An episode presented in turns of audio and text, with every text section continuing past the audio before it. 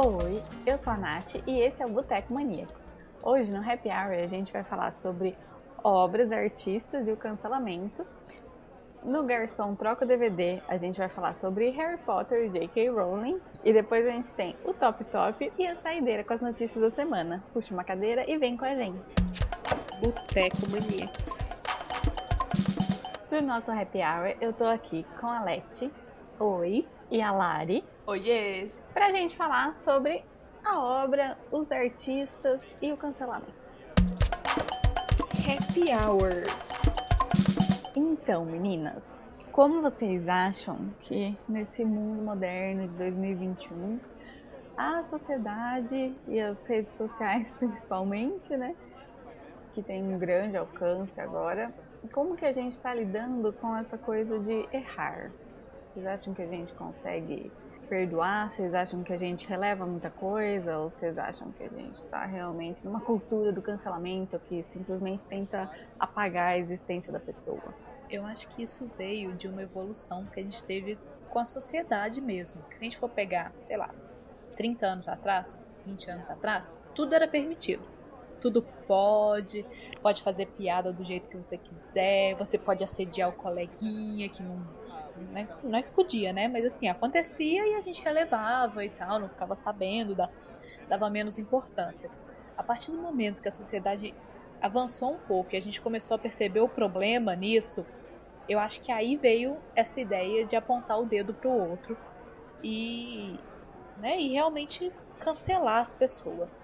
É, acho que a ideia do cancelamento veio muito mais com a internet, obviamente, porque não tem muito como cancelar uma coisa. Se a gente for pensar só em televisão, pô, vou cancelar o Tony Ramos. Nossa, o Tony Ramos tá em todas as novelas da Globo. O que, que, o que, que eu posso fazer para cancelar o Tony Ramos se eu não tenho nem internet? Eu vou fazer o quê? Eu vou lá no Projac, bater panela lá no Projac? Eu vou lá na, na praia de Copacabana, interromper ele na caminhada dele de manhã e falar: Senhor, por favor, se retire né? Não tem essa condição. Então, a internet ajudou bastante nesse sentido, né? É, eu acho que a internet realmente ela deu voz para que as pessoas pudessem se manifestar aquilo que antigamente a gente conversava com alguns amigos ou falava entre os nossos conhecidos, entre as pessoas da nossa vida real, entre aspas. Hoje em dia, você tem todas as plataformas, você pode colocar o que você quiser em qualquer uma dessas plataformas e pessoas ao redor do Brasil inteiro, do mundo inteiro, podem ver e ir te dando palanque para que você possa falar. Então, desde as ideias mais absurdas até as ideias mais brilhantes, hoje em dia tem palanque na internet. Então, eu acho que é, a sociedade ela não está muito diferente do que ela sempre foi, mas hoje em dia isso tem mais visibilidade. Então, hoje em dia, as pessoas conseguem ver os pensamentos e apoiar aqueles que pensam como você, mesmo que não sejam as pessoas do seu convívio. Mas um ponto que eu queria levantar aqui com relação a isso é que a gente também tem que pensar que, por exemplo, ai, nossa, achei um tweet da Anitta de 2002 em que ela falava mal de tal coisa achei um não sei o que de 10 anos atrás. As pessoas evoluem. Eu tenho certeza que todo mundo que está escutando a gente já mudou de ideia sobre milhares de coisas. Já diria Raul Seixas, uma metamorfose ambulante. Então, se a pessoa, por exemplo, nossa, você resgatou um tweet da pessoa de milhares de anos atrás e ela se arrependeu e hoje em dia fala, olha, me desculpa, eu não sou mais aquela pessoa, hoje em dia eu tenho conhecimento, hoje em dia eu aprendi, eu entendi que eu não posso mais falar essas coisas, meu, beleza, vida que segue, a pessoa ela amadureceu durante esse período. Agora, se a pessoa depois pega tudo isso e fala, não, eu continuo com a mesma opinião, continuo acreditando que é isso. Aí é um, um outro tipo de questionamento que a gente, como sociedade, tem que fazer. Mas a gente não pode também deixar de pensar que as pessoas podem evoluir, mudar de ideia e que não é porque alguma coisa aconteceu há tantos anos atrás que a gente vai cancelar as pessoas agora, né? Inclusive, eu só queria fazer dois parênteses aqui rapidinho. Primeiro parênteses é: eu não tenho nada contra o senhor Tony Ramos, tá? A não sei que ele faça alguma coisa aqui pra frente, que ainda não sabe. Vai que ele assedia a mulher e a gente realmente não tá sabendo, né? Mas então, no dia de hoje, ninguém me contou nada, então eu não tenho nada contra ele, tá? Pros os fãs aí, as, sei lá como é que chama, o fandom do Tony Ramos. E eu só queria falar também do outro A gente vai pegar só esse trechinho que você falava mal do Tony Ramos, a gente vai pegar esse trechinho e daqui 10 anos a gente vai divulgar isso pro Brasil inteiro. E eu já sabia, porque eu tenho certeza, porque o homem sempre faz merda. Então eu sei que daqui 10 anos eu vou poder falar ali, ó, eu já sabia. E o outro parêntese que eu queria fazer é para as pessoas que estão ouvindo esse podcast. Assim, a gente tá falando, igual a Lari falou, de coisas 10 anos atrás, 20 anos atrás. Então, assim, ninguém precisa ir na nossa rede social também e ficar buscando o que, que a gente falou 15, 20 anos atrás pra cancelar a gente também, sabe? Porque eu sei que eu falei muita merda e eu já aprendi, segui em frente, sou uma pessoa nova. O que tem que fazer é deletar as redes que você não usa mais, gente. É, não, mas mesmo assim, assim, eu acho que não precisa deletar, mas você mostrar que você evoluiu. Tipo, hoje em dia, eu não lembro de coisas que eu postei, tipo, em 2011, quando começou o Twitter. Mas hoje em dia, eu não, não penso mais, às vezes, a mesma coisa do que eu pensava. Então, se isso vier à tona, chegar e falar, olha, gente, hoje em dia vocês podem ver que os meus, questiona ah, os meus posicionamentos são diferentes. Agora não é a mesma coisa de um cara tipo o goleiro Bruno, que foi lá, matou a Elisa, a, a ex-namorada dele, mãe do filho dele, não sei o quê, e continua dizendo que não tá nem aí e angariando fãs e dinheiro e fortuna em cima disso do que aconteceu. Então, são coisas diferentes. Se ele chegasse o que eu duvido muito, né? Mas se ele chegasse e falasse, olha, realmente foi o que eu fiz, eu me arrependo, eu não estava pensando direito, é uma coisa. Agora ele continuar fingindo que nada tá acontecendo, que é um crime que nunca deveria ter passado pela frente dele, são duas coisas diferentes que a gente tem que levar em consideração. É, e aí tem uma gradação também, né? Tipo, matar a ex-namorada é diferente de falar, tipo, sei lá, eu apoio o fulano e o fulano depois fazer alguma coisa, né? É, eu acho que nas redes sociais falta amor, mas falta também interpretação de texto, né? Uma coisa é você querer punir, digamos, alguém que realmente, como a Lari disse, não fez alguma coisa e não mostrou nenhuma evolução, nenhum arrependimento, nada. Outra coisa é você interpretar errado alguma coisa ou simplesmente discordar da pessoa e querer causar um, um grande away e ignorar qualquer outro comentário. Por mais que a gente tenha agora uma. Às vezes a gente acabe numa grande leva de desculpas só por. Preciso pedir desculpas porque senão as pessoas vão me cancelar. Eu acho que pelo menos você considerar pedir desculpas que não acabe com ai, mas não foi isso que eu falei, já é, já é uma evolução do que você só falar, ai, desculpa, mas você que não entendeu. Apesar de realmente, às vezes, a pessoa não entende. É, Eu acho que quando a pessoa erra e ela percebe, fica muito claro no pedido de desculpas dela, porque quando a pessoa fala assim, desculpa se você se ofendeu, ficou muito claro. Tipo, Isso. isso me incomoda muito. É diferente de eu falar, desculpa que eu te ofendi. É muito diferente. Então, assim, a maioria dos, dos artistas atuais que a gente vê é sempre igual. Trazer um, um exemplo bem recente aqui, né? Ontem teve uma festa aí no Copacabana Palace, um monte de artista cantando, e a desculpa deles, e a galera se aglomerando, sem máscara e tal. E aí os artistas foram questionados e eles falaram, mas a gente fez o teste e tava negativo. Ok, coleguinha, você tava negativo. E a galera toda que tava ali embaixo sem máscara, se aglomerando, todo mundo fez o teste. Não que isso seja desculpa, né? Você fez o teste, você pode aglomerar, mas assim. E aí? Pois é, e daí vocês são adeptas desse. Não, não diria do cancelamento, né? Mas de um certo boicote a pessoas que vocês discordam. E nesse caso, vocês consideram o quê? Vocês consideram, tipo, um crime real da pessoa? Ou só opiniões que vocês divergem? Ou esse tipo de péssimo exemplo, em plena pandemia, vocês pegam aquele ranço? que, como que vocês lidam com isso? Eu, no caso, eu pego ranço muito fácil das coisas das pessoas. e daí, é, eu tento não cancelar, porque pra mim é tipo, ai gente, o, o que eu acho da pessoa vai fazer zero diferença na vida dela, né? Porém, eu tento fazer o máximo possível pra não apoiar essa pessoa de jeito nenhum. Tipo, não vou dar streaming, não vou ficar vendo as coisas, não vou ficar seguindo, não vou ficar clicando no publi e coisas assim. Eu passei muito tempo ouvindo Lobão apenas no vinil pra não dar streaming pra ele no Spotify, quando ele era muito bolsonarista. Agora que ele se arrependeu, pelo menos eu posso voltar a ouvir no Spotify e discordar de uma maneira saudável dele, né? E como, como vocês lidam com isso? Então, eu acho o seguinte, se a pessoa realmente cometeu um crime e isso tá provado, como no caso, por exemplo, do goleiro Bruno, do Robinho com a questão do estupro e alguns outros que a gente conhece, esses eu tento fazer eu, Larissa, um grão de areia no meio do oceano, tento fazer o meu simples e singelo boicote. Então, eu não vou dar palanque para essas pessoas, não vou seguir em rede social, não vou curtir as notícias, não vou divulgar e tendo muita consciência de quem eu sou, que é absolutamente ninguém na fila do pão. Mas eu tento ficar com a minha consciência tranquila de que eu não tô é, dando mais possibilidade de que essa pessoa continue perpetuando esse tipo de pensamento e passando a mensagem para os outros, para as outras pessoas de que tá ok você fazer o que você fez, que ainda assim você vai ter fama, você vai conseguir sucesso e você vai conseguir seguir em frente. Então, esse é um, um tipo de posicionamento que eu tenho, mas é pessoal. Que fique claro, essa não é a opinião do Boteco, não é a opinião da Maníacs, é a opinião da Larissa. mas eu tenho que fazer isso. Então, é, a gente também tem que saber separar o artista, no caso, a Larissa, da obra que é Boteco Maníacs.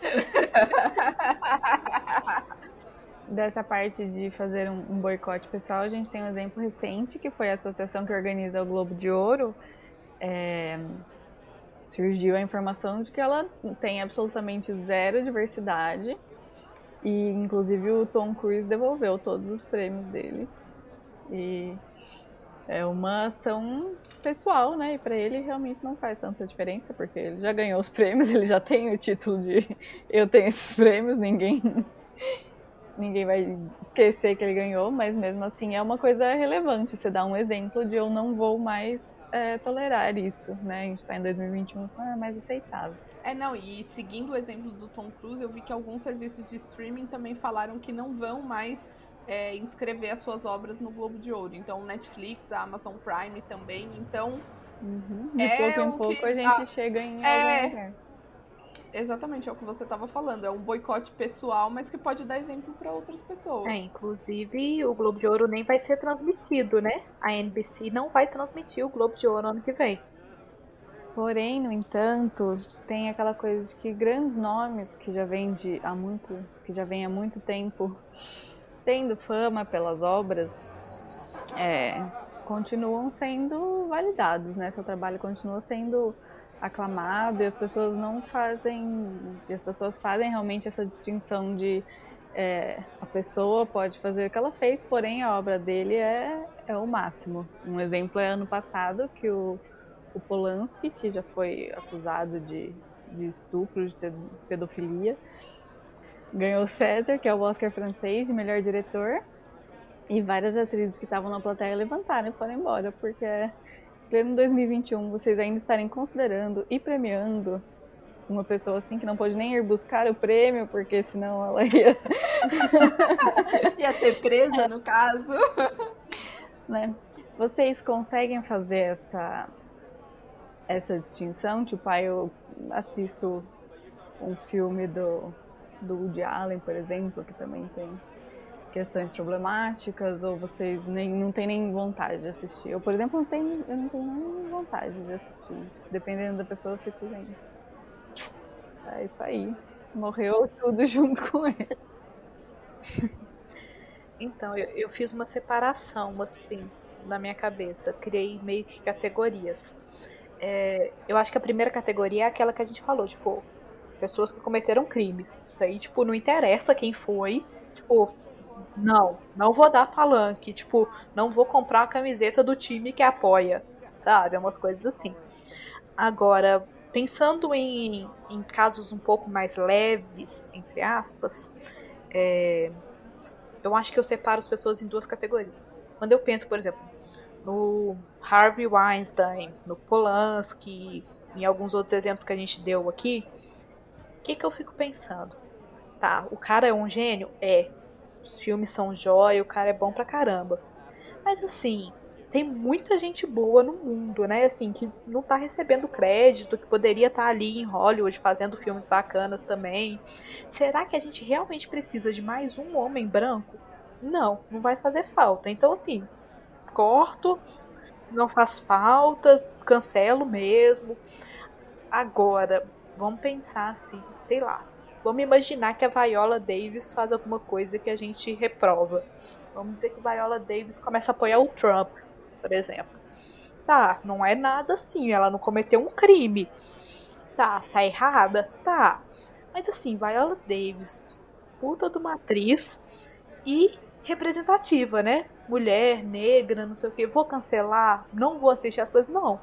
Se ela se arrepender, eu vou continuar dando palco para ela.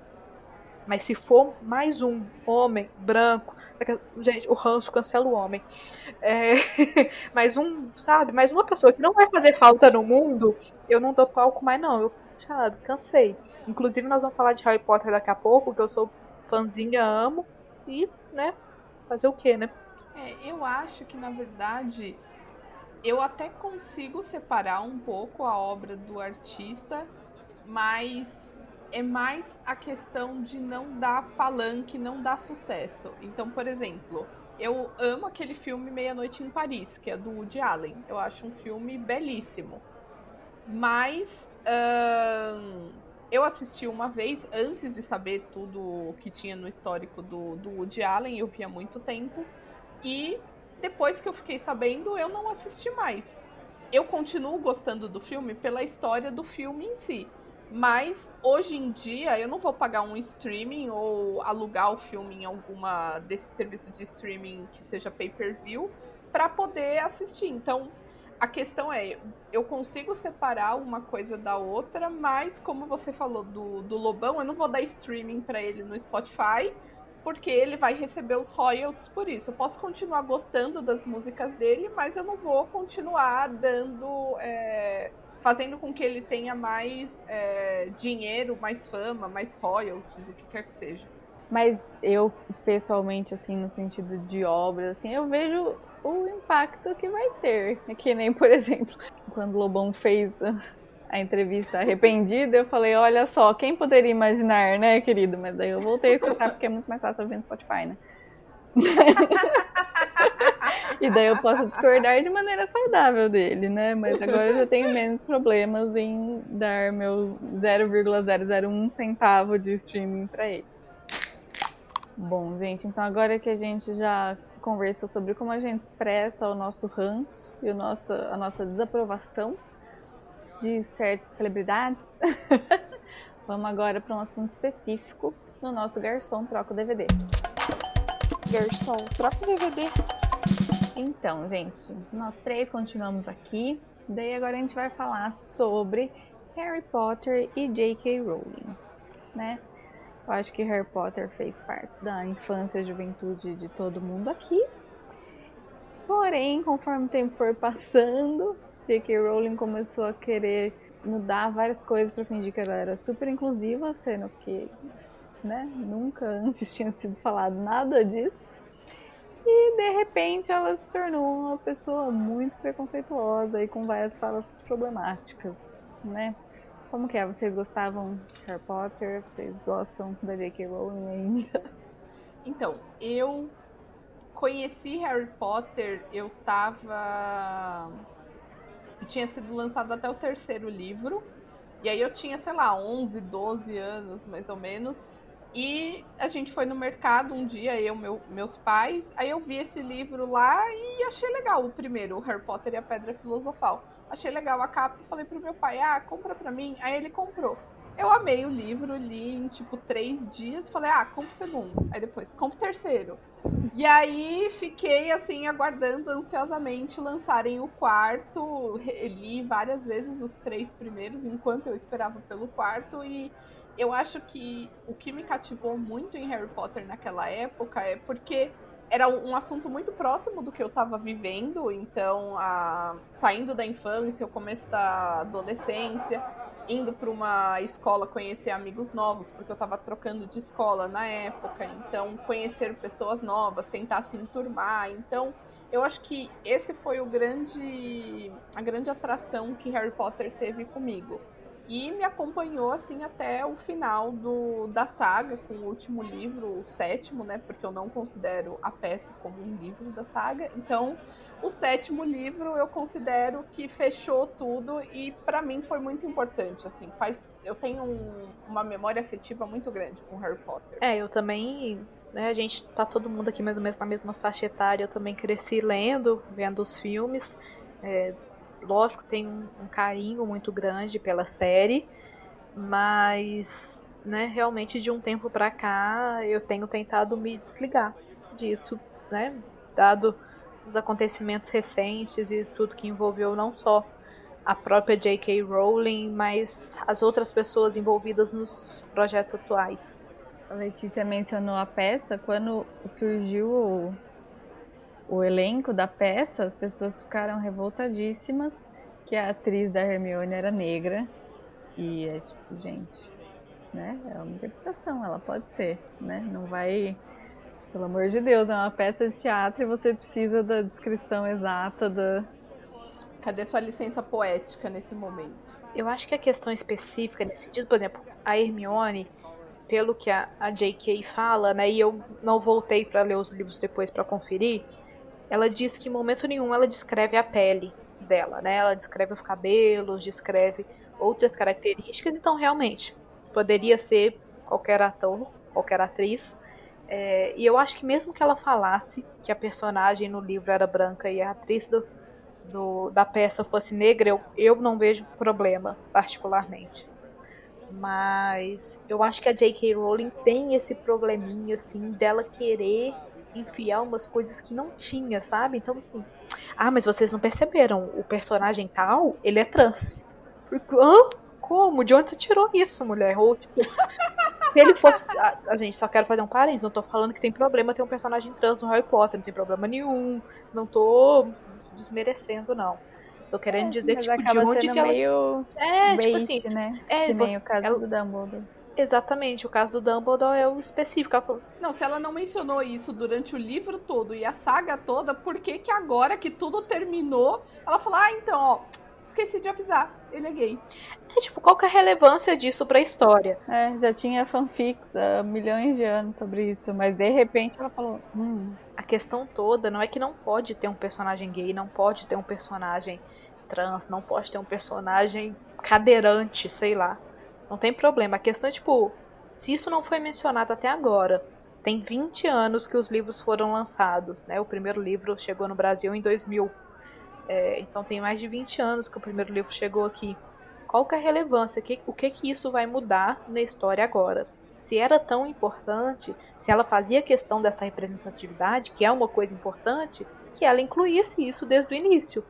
Não faz sentido ela criar esse palco agora. Até porque acaba ficando uma coisa meio falsa, porque, por exemplo, no caso do Dumbledore, quando ela tem a oportunidade de contar essa história nos Animais Fantásticos, ela fala, hum, mas acho melhor não, né? Porque a censura do filme, tipo, gente, né? Acho que não, né? Se você, se você quer bancar, ah, vou, vou mudar as coisas aqui para ser mais inclusiva, então você tem que realmente bancar e ser mais inclusiva e contar a história direito, do jeito que, que deveria ser. Mas daí a gente chega no ponto de que Animais Fantásticos como um todo já foi bem problemático, né? Porque tinha lá o, o Johnny Depp no elenco, daí apareceram as, as acusações da, da Amber e ele continuou no elenco e ninguém quis fazer nada a respeito disso, mesmo os fãs cobrando, né? E agora eles resolveram tirar o Johnny Depp, mas eu não acho que isso foi também por boa vontade, tipo, ah, a gente realmente começou a condenar o que ele fez. Eu acho que simplesmente foi pela pressão, porque eles viram que os fãs não estavam concordando e iam começar a boicotar. Então, sobre os filmes em geral da saga do Harry Potter, eu não posso falar, porque quando eles lançaram o primeiro filme do Harry Potter e a Pedra Filosofal, eu assisti, mas eu não gostei, e aí eu falei que eu não ia assistir mais. E aí não assisti. Aí quando eles lançaram os dois últimos, que é o da Relíquias da Morte, uma amiga minha falou: "Não, assiste pra gente comentar e não sei o que, bababá". Aí eu vi esses dois. Então eu vi o primeiro e os dois últimos. E só, não vi mais nenhum que tem no meio. e não vi Animais Fantásticos também. Então, para mim, quando eu penso em Harry Potter, eu penso apenas nos livros. Então, talvez por, por isso que para mim Harry Potter eu ainda tenho esse esse apego emocional tão grande, porque os livros fizeram muito parte da minha história e eu o que eu penso em Harry Potter é aquilo que a saga tá fechada. Então, e por isso que eu comentei que para mim o oitavo livro, que é a peça de teatro, ele não existiu. Porque para mim fechou bonitinho. Tem o primeiro, tem o até o sétimo, aí tem o Animais Fantásticos, Animais Fantásticos, o Quadribol através dos tempos e o... os contos de Beedle. Então, para mim, a saga fechou nesses livros, nesses dez. Acabou ali. Então, não tem por que continuar criando outras coisas. Torcendo a toalha do capitalismo para tirar a última gota de dinheiro. Exato, exatamente. Então, para mim, fechou ali pronto. Por isso que eu gosto muito ainda de, de Harry Potter, eu tenho um carinho muito grande. Eu super ia continuar isso que a Lari falou, mas eu fiquei pensando aqui. A Lari, tipo, criança, adolescente ali em 2001, foi no cinema, assistiu Pedra Filosofal e não curtiu. Tipo, quem era essa pessoa que com 10, 12 anos, não devia ter muito mais do que isso, teve discernimento para ir no cinema e falar: hum, esse filme não me agradou, sabe? A direção talvez não ficou muito legal, não vou assistir. Pelo amor de Deus, Larissa. Não faz sentido isso. A sua história não encaixa eu, eu começo a acreditar em teorias da conspiração, assim, falar que você é, sei lá, reptiliana e tal. Beleza, falar que o livro é melhor, mas adolescente não tem isso. Ele fala o livro é melhor, mas ele continua assistindo assim mesmo. O cérebro dele não terminou de desenvolver. Eu fui pro cinema, falei, hum, realmente o livro é melhor. em todas as estreias seguintes, eu estava na estreia, na fila lá, inclusive, tipo, os últimos, que eu já era grande, já era maior de idade. Eu tava lá na estreia, porque aquele sentimento de 2001 não me deixou ter esse discernimento. Eu só fui cancelar os filmes agora com Johnny Depp, gente. Eu precisei que um crime acontecesse para eu não ir na estreia de um filme. Acho que eu sou mais evoluída do que o resto da humanidade, então.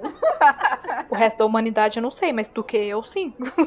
não, mas não foi em questão de, nossa, olha essa direção que tosca, olha, não sei o que. Foi do tipo, eu na minha cabeça tinha criado um universo tão perfeito com os livros que quando saiu o filme, para mim simplesmente não fez sentido. Eu falei, ah, prefiro continuar com o universo que eu criei na minha cabeça. E pronto, aí eu parei de assistir. Não foi nenhum, nenhuma maturidade muito grande. Ai, gente, eu assisti tudo. Assisti a peça, assistiu Animais Fantásticos, vou assistir o último quando sair, com uma mão no play e a outra na consciência. Porque, infelizmente, é o que Letícia falou, o crime veio depois, né? Então fica difícil pra, pro, pro meu cérebro conseguir fazer essa, tipo, ah não, você não quer ver não. Então, eu consegui, eu o primeiro Animais Fantásticos eu ainda assisti no cinema. Agora o segundo eu não assisti nem no cinema, nem no streaming, nem na pirataria eu consegui fazer essa quebra que a Lari tá orgulhosa agora. Tem bem, né? Porque você. Nossa senhora. O segundo, você assiste e você fica amada. Você leu o que você escreveu? Porque não faz sentido. Esse é o problema de você querer fazer, criar coisas que se passam antes do que você já tem. Ou você tem aquelas é, paredes de investigação caseira americana que tem várias, vários fiozinhos, várias fotos, coisas pregadas, ou você não faz. Porque é umas coisas que, tipo, moça, mas você inventou isso daí e vai ter o quê? Uma quebra no espaço-tempo para voltar a ser o que você já tinha escrito? Porque não, não dá, não, não bate a história do que você tá fazendo com o que aconteceu depois. Mas aí, voltando sobre a saga em si, é vocês que já leram os livros também, qual o livro favorito de vocês? Qual que vocês menos gostam? Quais os personagens favoritos? Quais que vocês menos gostam? Meu livro favorito é O Prisioneiro de Azkaban. O meu também. Chorei muito. E o mais insuportável para mim é o do Cálice de Fogo, porque, pelo amor de Deus, não acabava nunca aquele campeonato de quadribol, ninguém se importa. Demorei, tentei, comecei várias vezes antes de conseguir acabar de ler, porque aquele foi chato O meu livro favorito é, é consequentemente o filme que eu mais odeio, que é o Harry Potter e a Ordem da Fênix. Porque eu amei o livro, chorei horrores com a morte. Não é possível, não é spoiler mais, né, gente? Já deu. Né? Com a morte do personagem lá, famosinho, todo mundo ama, era meu, meu crush. E, e, aí eles cagaram nessa cena no filme, e aí eu odiei o filme. Mas o livro ainda, para mim, é o meu favorito. Eu acho que os filmes, no geral, são muito mal adaptados. Porque no Prisioneiro de Azkaban também é tipo, eles nunca tinham mencionado os marotos nos filmes. E eles continuam não mencionando e só jogam todo mundo lá, ó. Finge que vocês sabem quem são essas pessoas. Já que eu já sei que você já leu o livro mesmo, boa sorte. Se você só vê o filme, não faz sentido nenhum a história. Eu não, não consigo entender como pessoas que só viram o filme conseguem gostar de Harry Potter, porque. Então, para mim, o meu livro favorito é O Prisioneiro de Azkaban, o terceiro. Eu amo, sou apaixonada, gosto muito, muito desse livro. E durante muito, muito tempo, o que eu menos gostei foi a Câmara Secreta, que é o segundo. Porque eu falava, gente, não faz sentido. Eles inventaram, colocaram um negócio lá no meio da história que não tem nada a ver, não, não flui o assunto. E aí, há alguns anos, eu reli a saga toda depois que já tinham lançado o 7. E aí faz total sentido o segundo, porque tudo que acontece no segundo é muito importante para o que vai acontecer no sétimo. Então, aí eu passei a diminuir o meu ranço com o segundo, e o meu ranço foi pro sexto, que é o Enigma do Príncipe. Porque, para mim, o sexto, tipo, não faz sentido. Pra que que aquelas coisas estão acontecendo, sabe? Não, até o nome. Qual a importância daquilo para aquela história toda? Tipo, o príncipe? Não. Então, esse é o meu depoimento pessoal. e aí, falando justamente de personagens. Qual o personagem que vocês mais gostam e o que vocês menos gostam? Eu amo o Sirius, porque ele é meu crush. Mas se a gente for pensar em quem chegou até o final, é... eu gosto da Minerva. E quem que você não gosta? Ai, não sei, não consigo desgostar, não. Eu gosto de todo mundo, eu amo todo mundo. é, eu também, eu não tenho um favorito, não tem ninguém que eu não gosto. Que olhando agora, eu consigo ver que, tipo, o Snape não deveria jogar os problemas dele em cima de uma criança que era aluno dele, né? Então, é o tipo de coisa que a gente consegue perceber depois que, hum, talvez toda essa idolatria pelo Snape por ele guardar um rancor anos e anos não deveria ter sido tratada antes, né?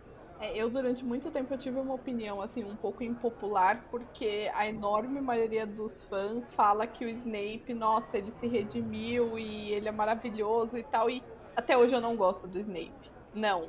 Sim, eu perdoei ele pelo que acontece no final do sexto livro, mas não por todo o resto que ele faz durante a saga inteira. A forma como a Nath comentou, ele guarda esse rancor e ele não não cria formas de trabalhar isso numa terapia, né, meu amigo?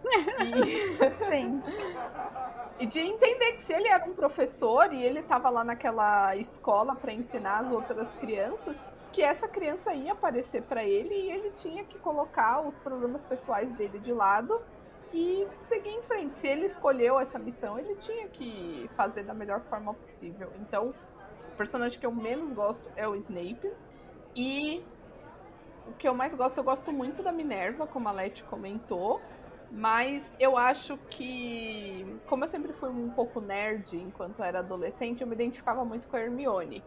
Então, pode-se dizer que talvez eu goste um pouquinho da Hermione também. É, eu acho que eu vou manter que eu gostava de todos e não tinha um preferido, porque eu gostava muito da Sibylla Trelawney. Só que ela é. Só porque ela era jovem mística eu achava muito legal, mas ela é um pouco, né? Então deixa finge que eu gosto de todos.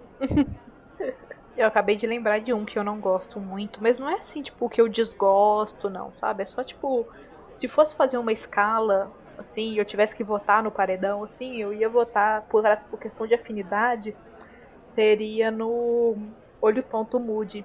Sei lá, não, não consigo criar empatia com ele. Tudo bem que boa parte da né, de, dele no livro e no filme é tipo, é um impostor se passando por ele, e depois que a gente tem ele mesmo. Mas, ah, não sei, não, não criei afinidade com ele, não. Eu tava pensando outra que eu gostava também, era da Bellatrix, mas só porque ela era gótica suave. É, tipo, eu gostava por, por motivos muito random, entendeu? Não era que eu gostava de verdade daquela pessoa. Viu? A Nath tem o espírito do adolescente que leu Harry Potter.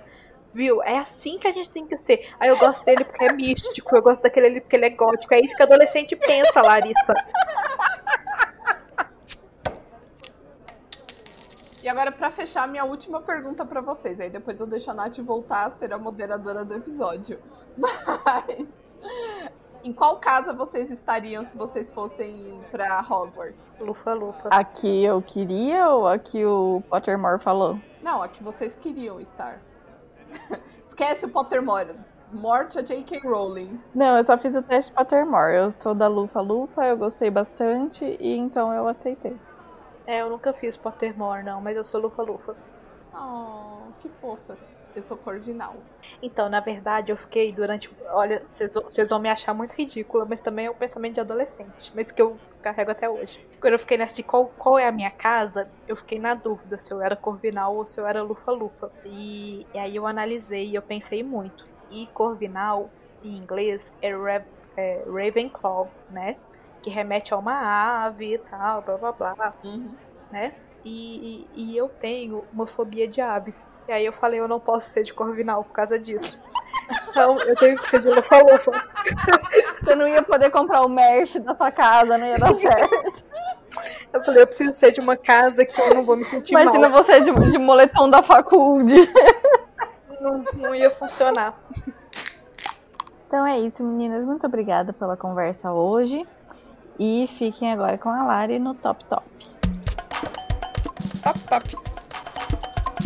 Então, continuando ainda com o tema de Harry Potter, vamos aproveitar, como eu disse que eu gosto muito dos livros, eu peguei as minhas cinco frases favoritas dos livros. Vamos dar palanque para J.K. Rowling como escritora, porque ela tinha frases muito boas nos livros. Então, em quinto lugar, a minha frase favorita é do Dumbledore. É o desconhecido que receamos quando olhamos para a morte e a escuridão, e nada mais. Dumbledore disse essa frase no sexto livro. Em quarto lugar, temos. São as nossas escolhas, Harry, que revelam o que realmente somos, muito mais do que as nossas qualidades. Uma frase profunda, J.K. Parabéns. Em terceiro lugar, temos. É preciso muita coragem para enfrentarmos os nossos inimigos, mas igual coragem para enfrentarmos os nossos amigos. Essa é uma frase que Dumbledore disse para Neville no final do primeiro livro. 10 pontos para Grifinória. em segundo lugar, a gente tem uma frase do quarto livro. Amortecer a dor por um tempo apenas a tornará pior quando você finalmente a sentir. Profundo. E em primeiro lugar, uma frase do Sirius, que acabou se tornando também muito famosa e é importante para esse momento da sociedade que a gente está vivendo. Então, se você quer saber como um homem é, preste atenção em como ele trata quem é inferior a ele, não os seus iguais. JK, deixa cair o microfone. Então, parabéns por essas frases maravilhosas. Esse foi o nosso Top Top de hoje. Traz a saideira. As gravações da segunda temporada de Desalma seguem a todo vapor e Fábio Assunção foi anunciado no elenco do segundo ano. Falamos da série do Globoplay no episódio 12.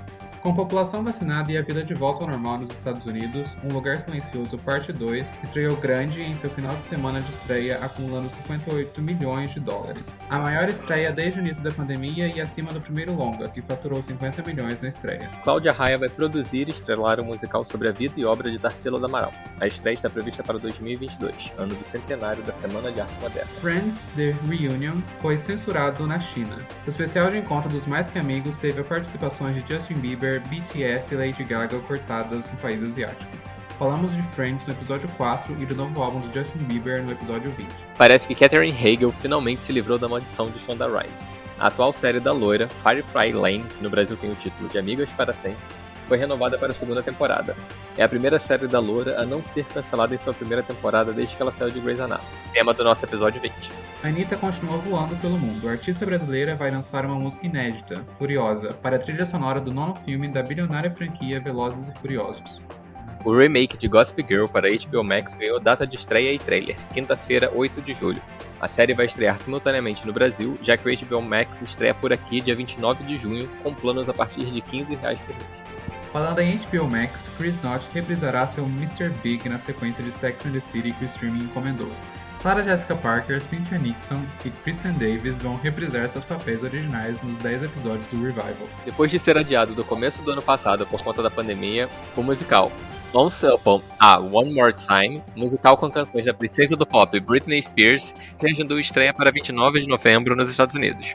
No filme, princesas da Disney cantarão músicas de Britney Spears durante um clube do livro.